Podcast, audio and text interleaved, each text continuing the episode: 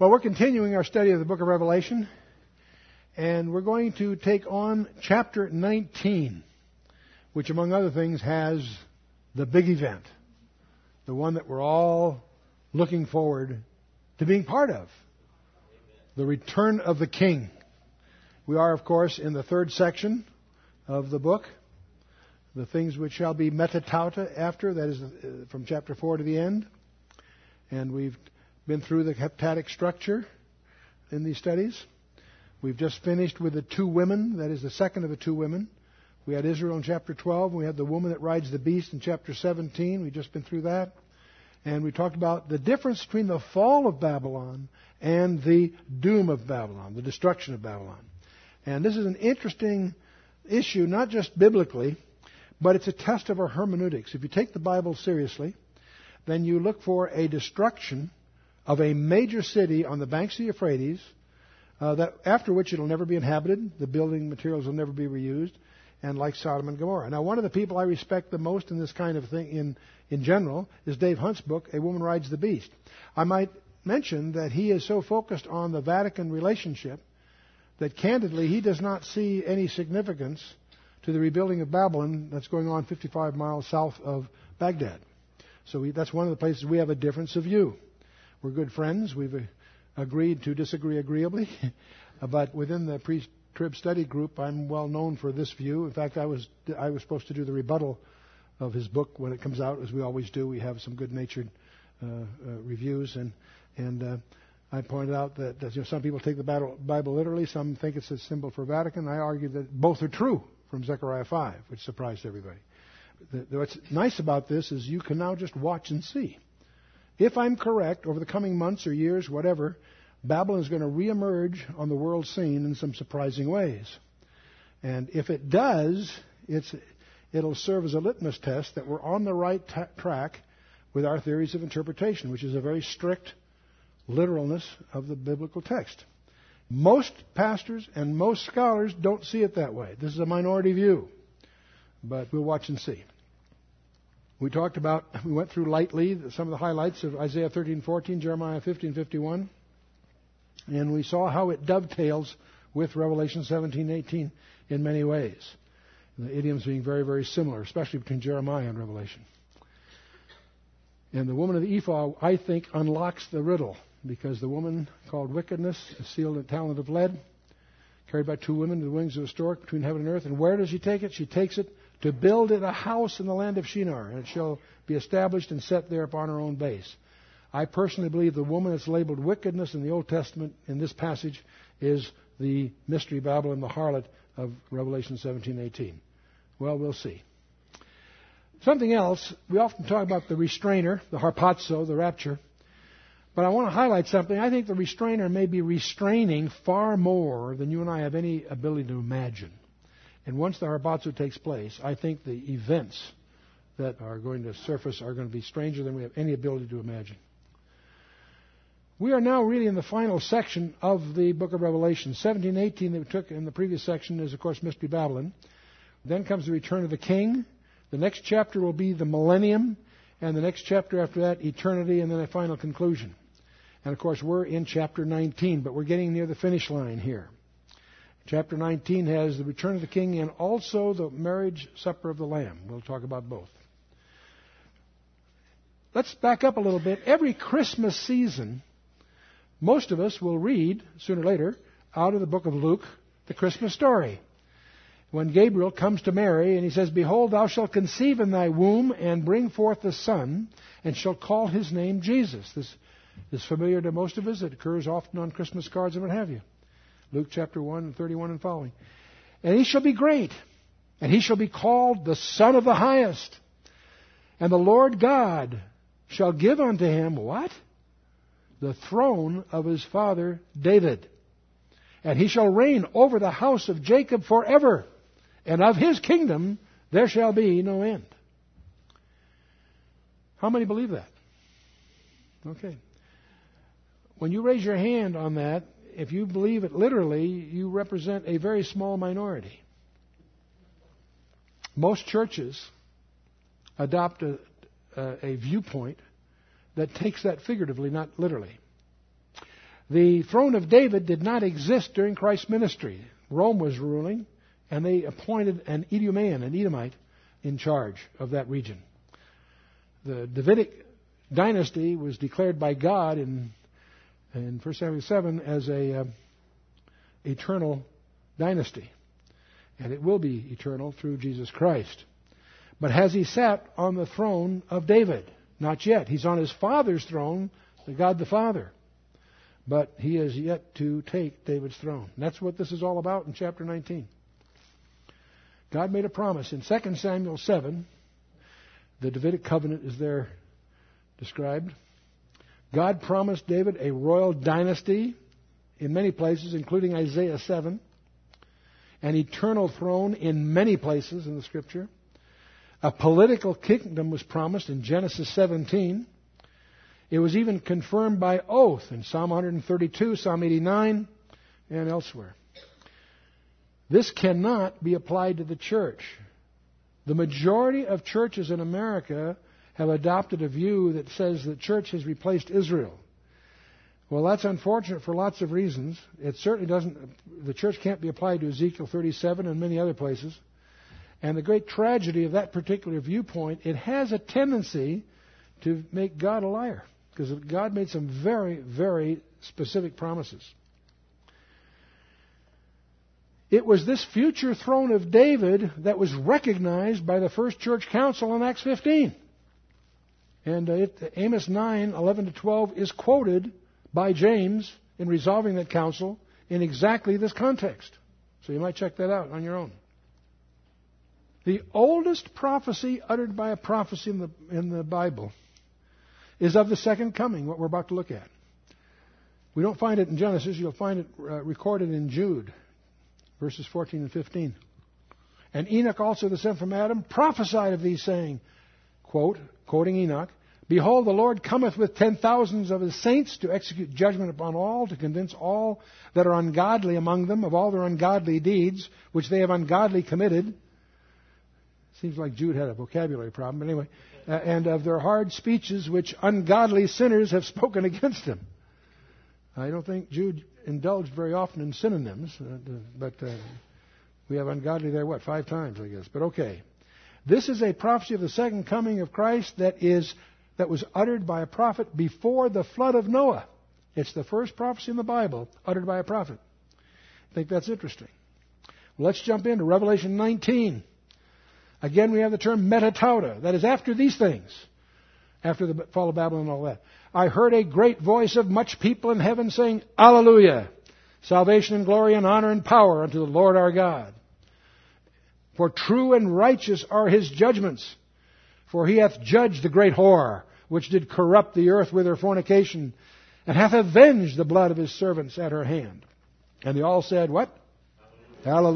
Hallelujah and her smoke rose up forever and ever. Hallelujah occurs um, 24 times in the Old Testament, four times in the New, which is a multiple of 28, interestingly enough. A multiple of 7, I mean. It's 28, multiple of 7. It occurs about 24 times in the Psalms, if you want to go count them, and Psalm 146 to the end. It finishes the book of Psalms. But we got the dragon lady again here, the great whore. and uh, well, I, that pretty much summarized last, uh, last time's lesson. And the four and twenty elders and the four beasts, or living creatures, fell down and worshipped. I don't like the word beast there. Uh, it's, it's, a different Greek word. It's translated. We should say living creatures. The four and twenty elders and the four living creatures fell down and worshipped God that sat on the throne, saying, Amen, Alleluia. Interesting observation that I don't notice most commentaries pick up on. This is the last reference to the 24 elders. From here on, I think we're going to see them as the bride. It's interesting that the, the 24 elders do not co occur with the bride, which I think is another confirmation of our perceptions there. Verse 5 And a voice came out of the throne saying, Praise our God, all ye his servants, and ye that fear him, both small and great. And I heard, as it were, the voice of a great multitude, as the voice of many waters, and the voice of the mighty thundering, saying, Alleluia! For the Lord God omnipotent reigneth. I think that part was written by Handel. I'm being facetious, of course. It's interesting. I, I, one time I have to do this is go through the book of Revelation and find out what percent of the book is praise and worship. It's really we, we sort of gloss over that for the other pieces, but it's it, here it's really coming to a crescendo. Uh, here we have uh, half a dozen verses that basically is just praising God for His justice, for His righteousness, and for uh, bringing these judgments. And uh, it's um, just a crescendo of worship and praise. I think that's cool. It continues. Let us be glad and rejoice and give honor to Him, for the marriage of the Lamb is come, and His wife hath made herself ready. And to her was granted that she should be arrayed in fine linen, clean and white. For the fine linen is what?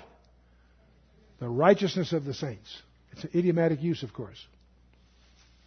And he said unto me, Right, blessed are they which are called into the marriage supper of the Lamb.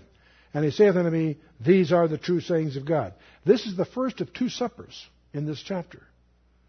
There's going to be another supper. Don't get them confused. Many people do. Uh, seriously. These are two sayings of God. Now, first of all, who is the bride? Some like to say it's Israel. Well, that sort of mixes metaphor. Because you'll find in Isaiah 54 and elsewhere, Israel is universally presented in the Old Testament as the wife of Yahweh, or Yahweh, or however he wants to say the Tetragrammaton. She is described as a harlot in Ezekiel 16. And Hosea, the early parts of the book of Hosea are object lessons that are really quite scathing. He is told to take a wife of whoredoms as a deliberate attempt to make a type here of Israel. Uh, gifts to her lovers to prevent want, and uh, she's bought at a slave market. Hosea was to love her anyway.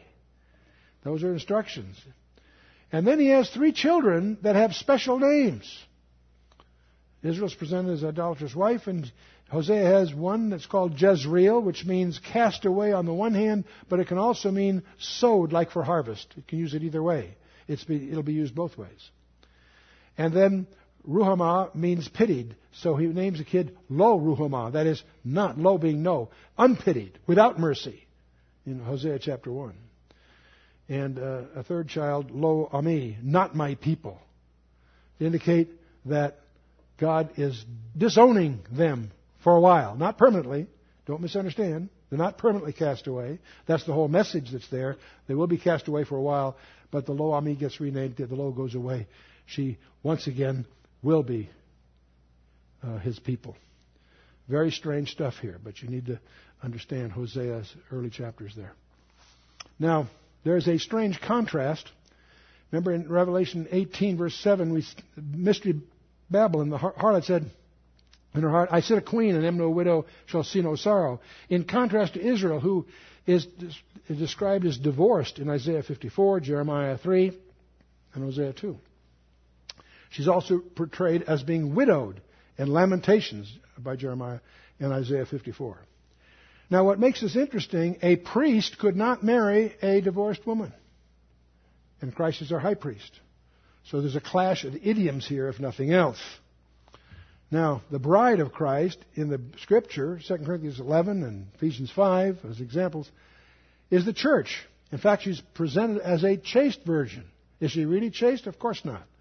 She's uh, got all kinds of blemishes, but the blood of Christ has dealt with all of that. So she's presented as a chaste virgin. And who is the bridegroom?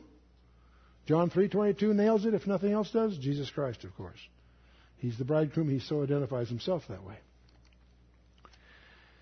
Now he gave them a promise in John 14. My Father's house are many mansions. If it were not so, I would have told you. I go to prepare a place for you.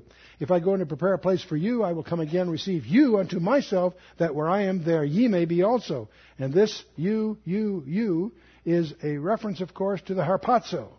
Jesus comes back twice. Once for the church. That's what we call the harpazo. That's what that Paul calls the harpazo and once, which is his second coming in power, which is what we're going to see unfold in chapter 19. Let's back up and refresh our memories on what really occurs in the ancient form of a Jewish wedding. Initially, there was the contract, the betrothal, the ketubah. That involved the payment of a purchase price. The bride was set apart and sanctified. If this was violated, it was considered adultery. Even though they're not married yet, they're betrothed. It's a very sacred thing. That's the way Joseph and Mary were uh, so designated. And there's plenty of verses on this. And we can go through all of those sometime. But the bridegroom departs to the father's house, leaving the bride to, be, to stay and be sanctified. He, the bridegroom departs to the father's house, typically to add a room addition to that house. The bride, in the meantime, is preparing for his imminent return. She does not know when he comes back. It's a surprise. And that's part of the game that's played here. He's busy preparing. She has to be patient and wait for him, not knowing when he comes, and it's usually in the middle of the night as a big surprise. Then there comes a surprise gathering, and there's examples of that in the scripture, allusions to it. And uh, the huppah, the actual wedding, takes place, and then there's a seven day feast, typically. That's the marriage supper, where they celebrate the wedding. So that's the j- typical pattern, of course, and that's you'll find that in the scriptures. You can search them out; it'll be in the notes. I won't take the time here. The marriage is fulfilled in, in, with regards to the church. The covenant was established, 1 Corinthians 11, verse 25. The purchase price was established, namely the blood of Jesus Christ made the purchase. The bride is then set apart, and that's, that's what constitutes our admonitions in Ephesians 5 and all through 1 Corinthians and book of Hebrews and so forth. And um, we're reminded of the covenant again and again. Uh, and uh, the bridegroom left for, the, for his father's house. The escort to accompany him upon his return to gather his bride is alluded to in 1 Thessalonians 4, that we call the, the harpazo. So the pattern is very, very interesting. Again, you see, to the Jewish mind, prophecy is not prediction fulfillment alone, it's pattern and this is one of the most important ones, most, one of the most fundamental ones. It's interesting to realize that God, throughout the Bible, uses the marriage as his way of communicating intimacy. The intimacy between us and God is modeled after marriage courtship. Perhaps the most, one of the most dramatic examples is, strangely enough, is that Christ is spoken of by Paul as the last Adam. Well, that implies the first Adam may be a model of some kind here. And I want you to recall that strange day when Eve had partaken of the forbidden fruit. Adam was not there, apparently. When he gets home, he finds out there's big news. We infer from a couple of verses that before the fall, they were clothed with light. They were eternal. When uh, Adam comes home, he finds Eve's really blown it.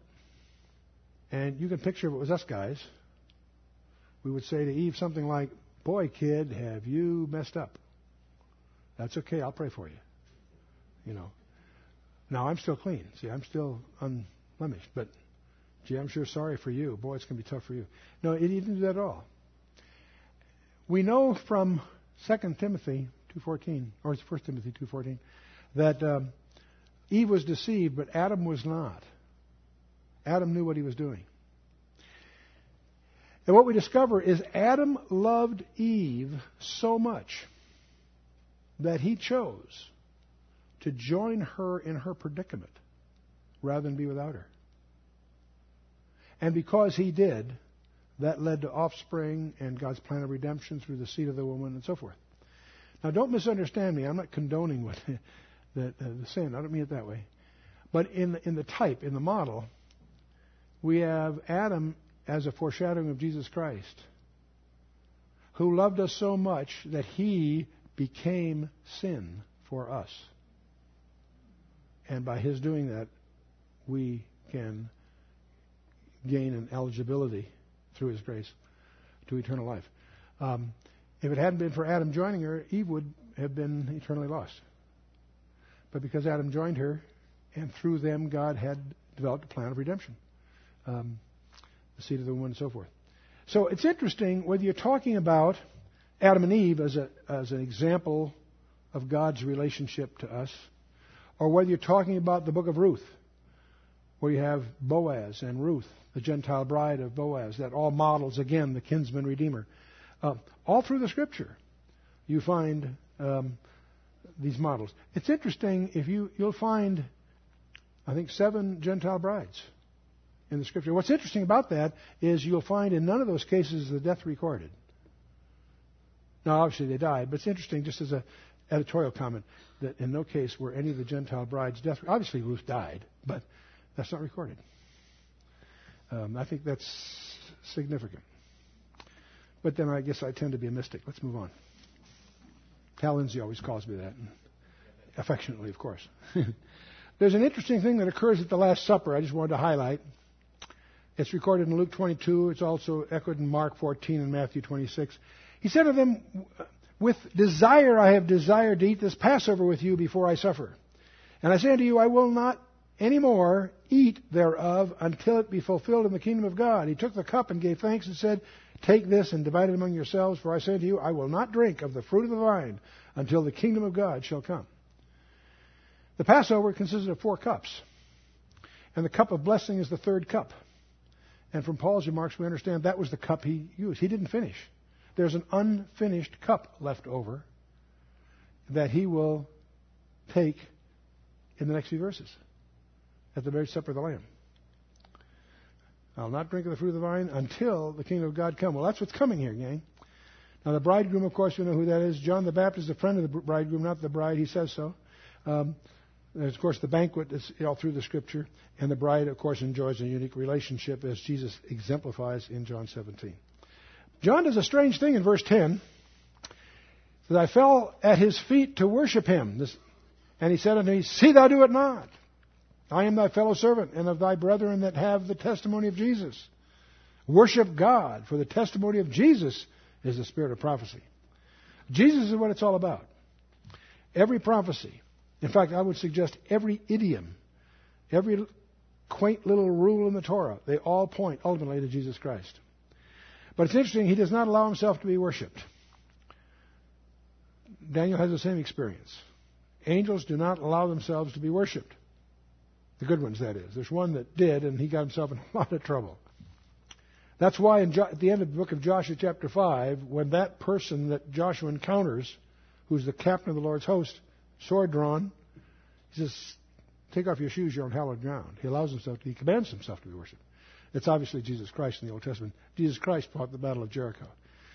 And you need to understand that because that's a foreshadowing of the whole book of, of uh, Revelation.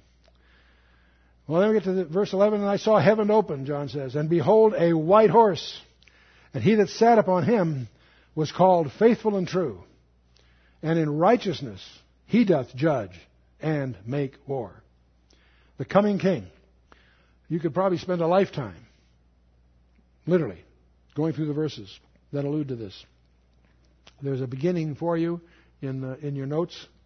In the Psalms, of course, is a great place to start. Psalm 2, 45, 46, and 47, and uh, 50 and 68, and so on, uh, and all through Isaiah. But also Daniel, Joel, Habakkuk, Zechariah. We'll touch on some of these as we go. This is the big event. This is the Lord coming. I want to remind you what the Lord did at the synagogue of Nazareth when he opened his ministry. It's recorded in Luke chapter 4 where he is given the book of Isaiah and he opens it up and reads it. What he reads, you can find in Luke 4, but you can also find it in Isaiah 61, where the Lord reads as he opens this ministry in uh, Nazareth. He says, The Spirit of the Lord God is upon me, because the Lord hath anointed me to preach good tidings unto the meek. He hath sent me to bind up the brokenhearted, to proclaim liberty to the captives, and the opening of the prison to them that are bound, to proclaim the acceptable year of the Lord. Then he closes the book and declares to them, This day is this scripture fulfilled in your ears. Now, before the, the morning's over, they try to throw him off a cliff, but he slips away. What's interesting is if you go back and compare what he read in Luke 4 with Isaiah 61, you'll discover something strange. He stopped reading at a comma, closed the book, said, This day is this passage fulfilled in your ears. What's instructive is to notice the part he didn't read at that time. And that is, and the day of vengeance of our God. That's part of his mandate too, but it wasn't to be fulfilled on his first coming. But it is the mandate that he is going to take on in his second coming, as we might say in our vernacular, in spades. Continuing in Revelation 19, verse 12, and his eyes were as a flame of fire. And on his head were many crowns. These are diadems, not Stephanos. These are kingdoms. And he had a name written that no man knew but he himself. And he was clothed with a vesture dipped in blood. And his name is called the Word of God. That's one of John's favorite titles. He, uh, he uses it in one of his letters and he uses it in the opening of his, his uh, gospel. His name is called the Word of God. He is indeed the Word incarnate. His eyes were as a flame of fire. He, I remember seeing a bumper sticker saying, Jesus is coming soon, and boy, is he angry. A little irreverent, perhaps, but not inaccurate. Now, back when we were in chapter 14, we saw the Lamb, the 144,000 commandos, you remember? Seven angels, one with the eternal gospel, one announcing, declaring what's coming, the doom of Babylon, and so forth. And then we had these three angels at the end call for a grape harvest with the, the sickles and so forth. And that's what we're seeing climaxed here. In Revelation 14, it said the winepress was trodden outside the city, and the blood came out of the winepress even unto the horses' bridles by the space of a thousand six hundred furlongs. And we, at that time, took a quick look at Bozrah. Isaiah 63 describes the second coming of Christ in ways that shock many people. In Isaiah 63, it says, Who is this that cometh from Edom with dyed garments from Bozrah? And garments that are splattered with red. This that is glorious in his apparel, traveling in the greatness of his strength. I speak in righteousness, mighty to save. Wherefore art thou red in thine apparel, and thy garments like him that treadeth in the wine fat? If you've treaded in the wine press, you, the, the, the grape juice sprinkles all over your clothes. That's what it's looked like, except it's not grape juice, it's blood. I have trodden the winepress alone, and of the people there was none with me. For I will tread them in mine anger and trample them in my fury, and their blood shall be sprinkled on my garments, and I will stain all my raiment. For the day of vengeance is in my heart, and the year of my redeemed is come. That's what's going on here. From our point of view, it's glorious. King of kings and Lord of lords. From the world's point of view, it's terrifying. I looked and there was none to help, and I wondered that there was none to uphold. Therefore, mine own arm brought salvation unto me, and my fury upheld me, and I will tread down the people in my anger, and make them drunk in my fury, and I will bring down their strength to the earth. And the passage goes on. It's very interesting that from Megiddo down to Petra is a distance of 1,600 furlongs, the same as closes chapter 14. One of the things that um, most of us fixate on, we know that Jesus returns to the Mount of Olives.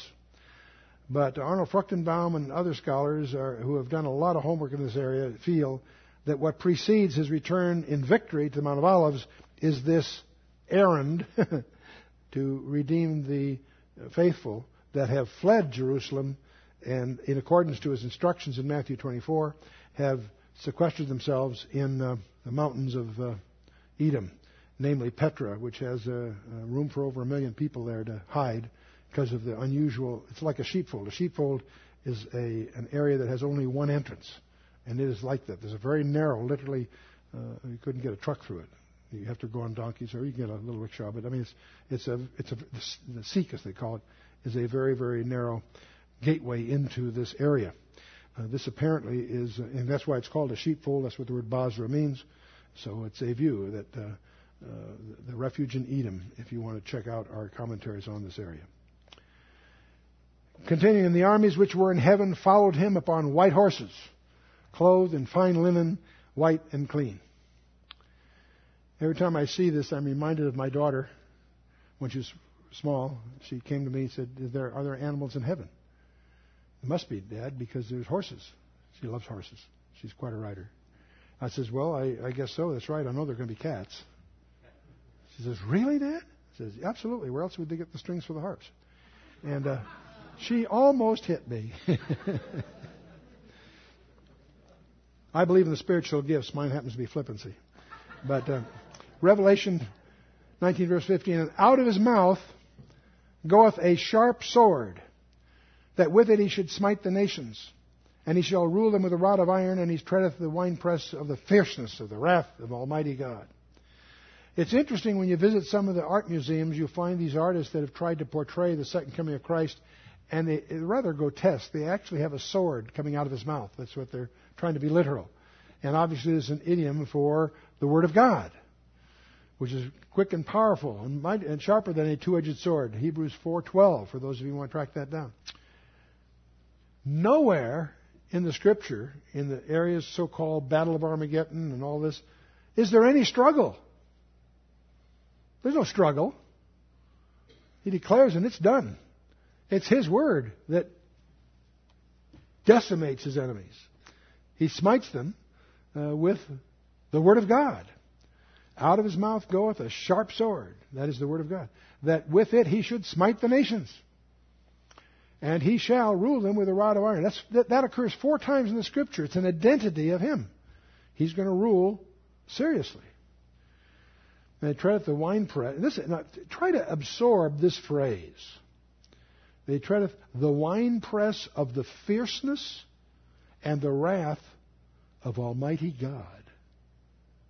You know, I think we, uh, as students, uh, uh, have no ability to grasp what that might mean. Can you imagine God as mad as he gets? The fierceness and the wrath of Almighty God. It's disturbing just to try to think about it. It's disturbing just to try to imagine it. I don't think we can. I don't think we have any capacity to do that. Now, this is not the rapture. We talked about that. This is the revelation. He's not coming in the air. He's coming to the earth. He's going to be spattered with blood of his enemies. We're going to be there. We'll watch it. You and I are going to be there. He's coming not for the saints. He's already done that. But with us. He will have caught us up earlier. We will have been in heaven. We'll have participated in the Bema seat, the judgment seat, not judgment like it's a judgment like in an athletic contest where they give out the gold medal, silver, whatever kind of thing. It's a bema seat. It's a it's a gift of rewards for faithful service. We will participate in the marriage supper of the Lamb. There's some debates among some scholars whether it's up in heaven before we get back or just first thing when we get back. I won't go down that path. Who we're going to be there in either case. Not for the saints, but with us. He comes for us in the air. Here, here he's coming back to the earth with us. He doesn't need us. Don't get the idea that we're somehow going to be, you know, have weapons and be part of the army that's going to defeat the enemy. No, he'll take care of that. And he comes back not to comfort, but to conquer. He is the conqueror. And he's not now here protecting us in heaven. He's to rule, rule with us on the earth. Those are exciting times. And that's not that far away. And he have on his vesture and on his thigh a name written King of Kings and Lord of Lords. On his thigh may strike us strange, but that's because we're not familiar with horseback warfare. That's where a knight and so forth on, on things would have an emblazoned coat or something, or you know, a, a label on his thigh, on, on, his on his armor. It's Benjamin sitting on a saddle. It makes sense. It doesn't make sense that we're not familiar with those idioms because it's of a different time.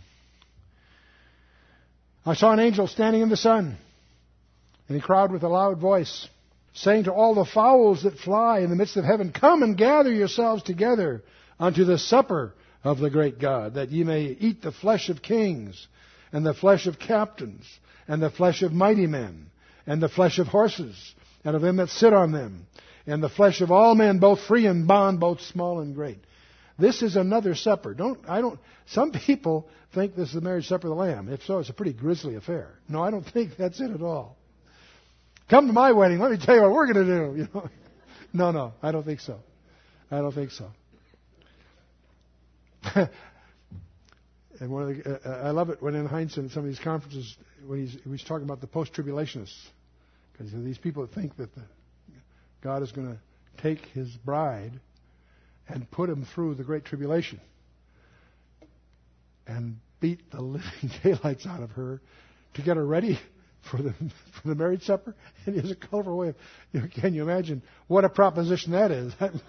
you know, no, no, no. Real mixing of metaphors, and that would be here too. This is this. There are two suppers. This is the, the supper that's dramatizing the the carnage of uh, destruction. And I saw the beast and the kings of the earth and the armies gathered together to make war against him that sat on the horse and against it. But one other thing about that previous verse. In these verses here, where it talks about the, the, the fowls of the air eating the flesh of kings and captains and mighty men, flesh of horses, etc., etc., there's a very similar amount of language like this in Ezekiel 39. And that's one of the reasons that uh, many scholars, like Hal Lindsey and others, assume that the Gog Magog thing is tied to this because they see the same language of the birds eating the flesh on the battlefield. And that's not the only reason, but that's one of the things. From my point of view, I don't think the this idea of the bird. This was a very common uh, graphic portrayal of a, a, a catastrophic battle to have the landscape littered with bodies and have the carrions feed on them. I don't think it's unique. I don't think there's only one occasion when that happened. So, to me, this doesn't identify. This is not the insufficient reason to put the Magog battle as part of this this scenario here, frankly. But I'll mention that so you won't be surprised when you see that uh, in the in the passage. Moving on. And I saw the beast and the kings of the earth and their armies gathered together to make war against him that sat on the horse and against his army. I can't imagine this. Of all the things in the Bible that makes no sense to me, this one is a strange. I cannot imagine this world system and the kings of the earth and their armies gathered to make war with God. Get serious, gang. That's crazy. Uh, but they do. And this is exactly what you find in Psalm 2. One of the interesting exercises I encourage you to do is take a sheet of paper and diagram Psalm 2. There are three people talking across the table. Why do the heathen rage and the people imagine a vain thing? The kings of the earth set themselves, and the rulers take counsel together against the Lord and against his anointed, the Father and the Son. That's interesting. Saying, let us break their bands asunder and cast away their cords from us. In other words, that's what the kings of the earth are quoted as saying. Hey, let's, let's get together. We're going to get rid of their controls over us. Huh? Let's break their bands asunder and cast away their cords from us. then we get the rejoinder He that sitteth in the heavens shall laugh. The Lord shall have them in derision. No kidding. It's almost as if they're sitting there chuckling about the, the arrogance that's being portrayed here. Then shall he speak unto them in his wrath and vex them in his sore displeasure. Yet have I set my king upon the holy hill of Zion. I will declare the decree. The Lord hath said unto me, Thou art my son. This day have I begotten thee. Ask of me, and I shall give thee the heathen for thine inheritance, and the uttermost parts of the earth for thy possession. Thou shalt break them with a rod of iron. Thou shalt dash them in pieces like a potter's vessel. Then some advice comes up forth. Be now wise, therefore, O ye kings. Be instructed, ye judges of the earth. Serve the Lord with fear and rejoice with trembling. Kiss the Son, lest he be angry and ye perish from the way, when his wrath is kindled but a little. And blessed are all they that put their trust in him. Interesting psalm. Well, moving back to Revelation 19. The beast was taken, and with him the false prophet that wrought miracles before him Notice who does the miracles. It's the, the uh, second guy of the duet. The beast, that is the, the, the, the main leader, was taken. And with him, the false. That's why many people say the beast is really a, a, a, a um, kingdom, an empire. Well, it is. But it's also a person that has a head wound, etc., etc. The beast was taken, and with him, the false prophet that wrought the miracles before him.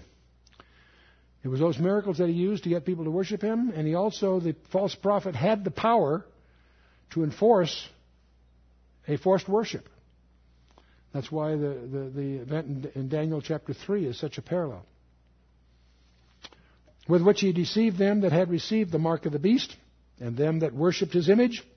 These both were cast alive into a lake of fire burning with brimstone. You know what's interesting? We're going to discover in the next chapter that Satan will be bound for a thousand years. At the end of that thousand years, he'll be turned loose. And he leads the world again into rebellion. And once again, he's, uh, the, the Lord straightens that all out. Then, Satan is thrown at that time into the lake burning with fire and brimstone. But what's interesting, when you get to that verse, you'll notice that these two characters are still there still burning. The burning of fire and brimstone is not annihilation. It never ends. It's not really physical. It's out. Time is a physical property. It's forever. That's a real long time. Forever. And uh, Satan is then cast in, but his two buddies who are there are still there. They're not annihilated. They're still burning. But here they're both cast in the lake of fire, burning with fire and brimstone. Their boss will be joining them after a thousand years.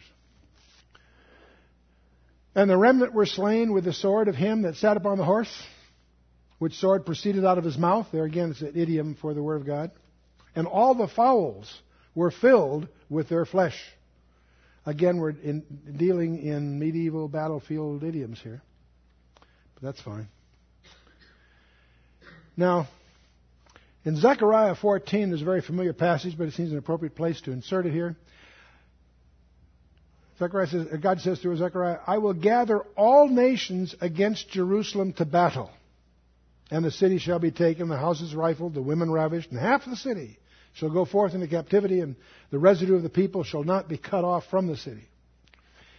I want you to notice that phrase, all nations. That really bothers me. What that tells me is that the day will come when the United States will no longer support Israel.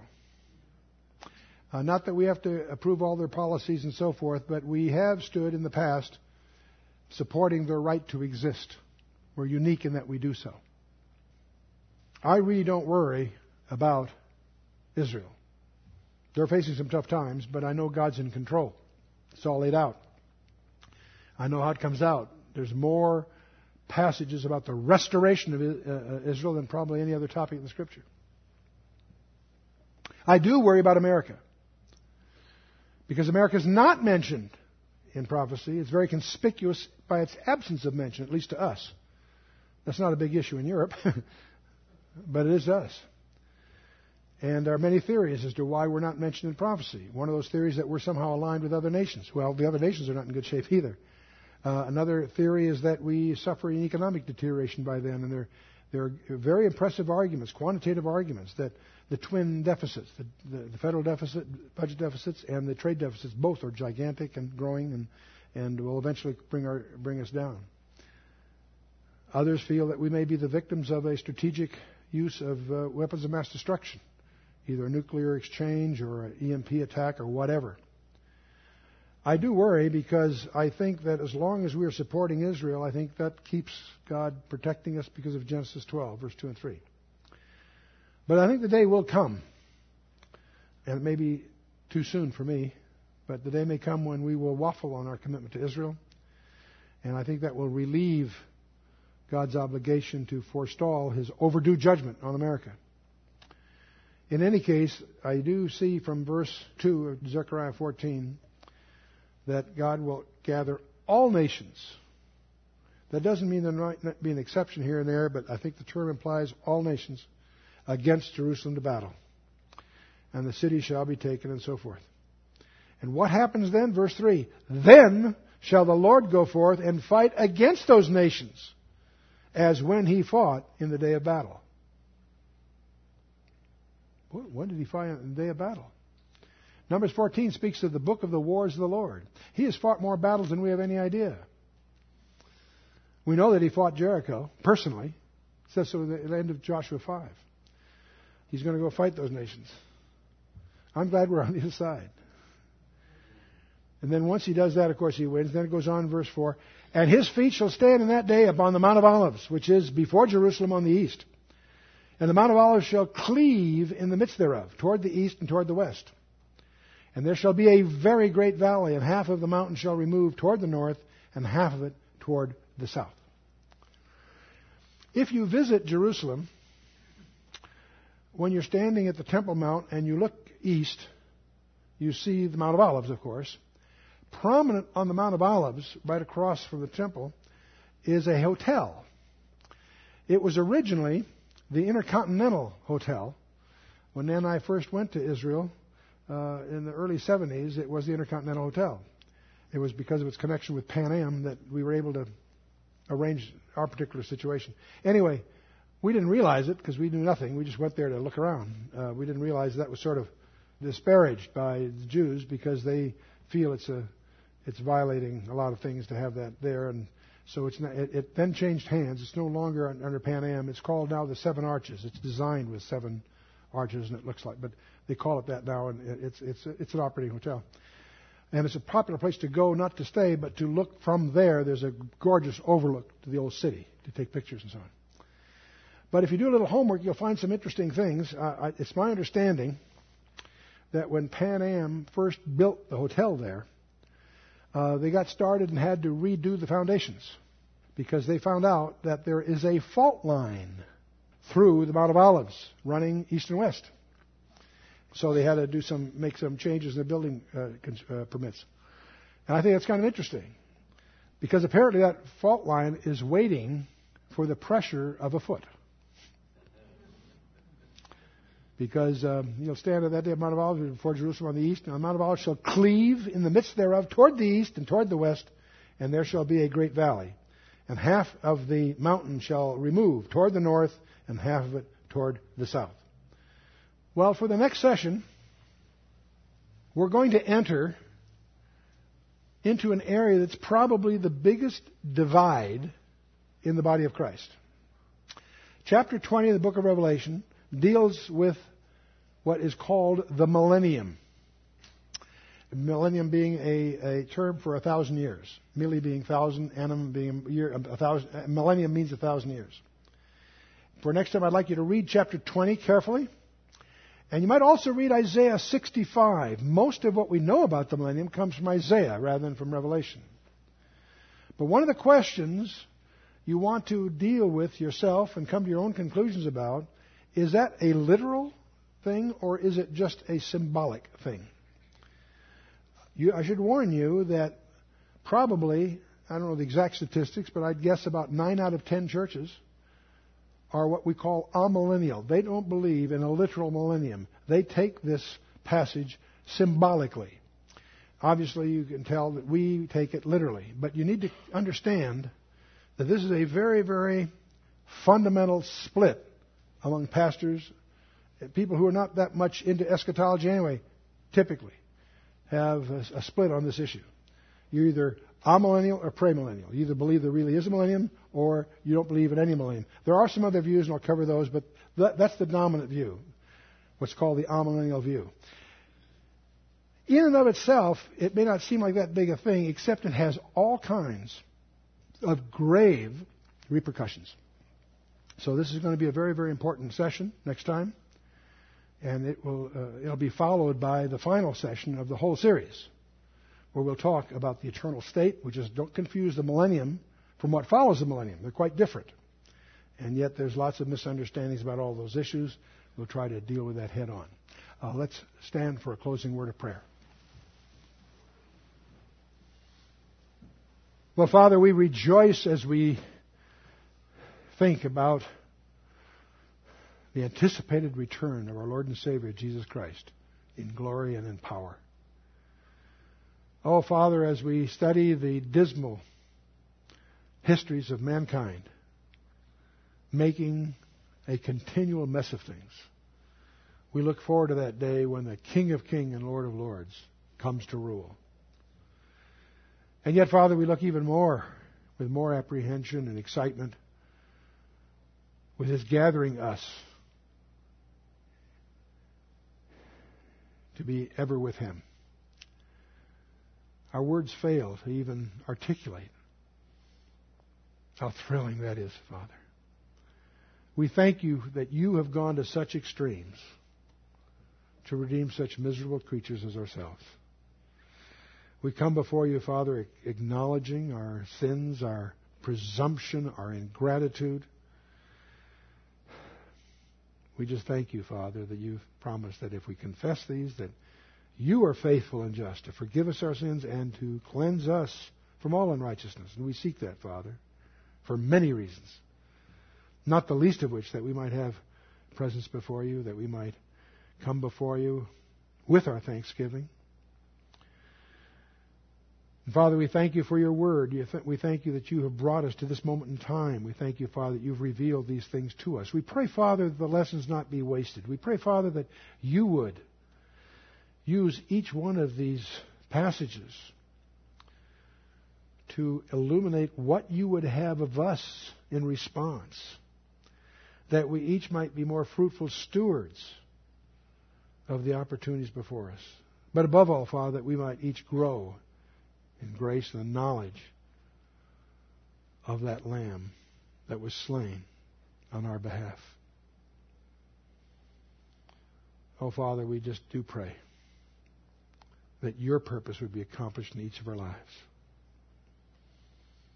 as we commit ourselves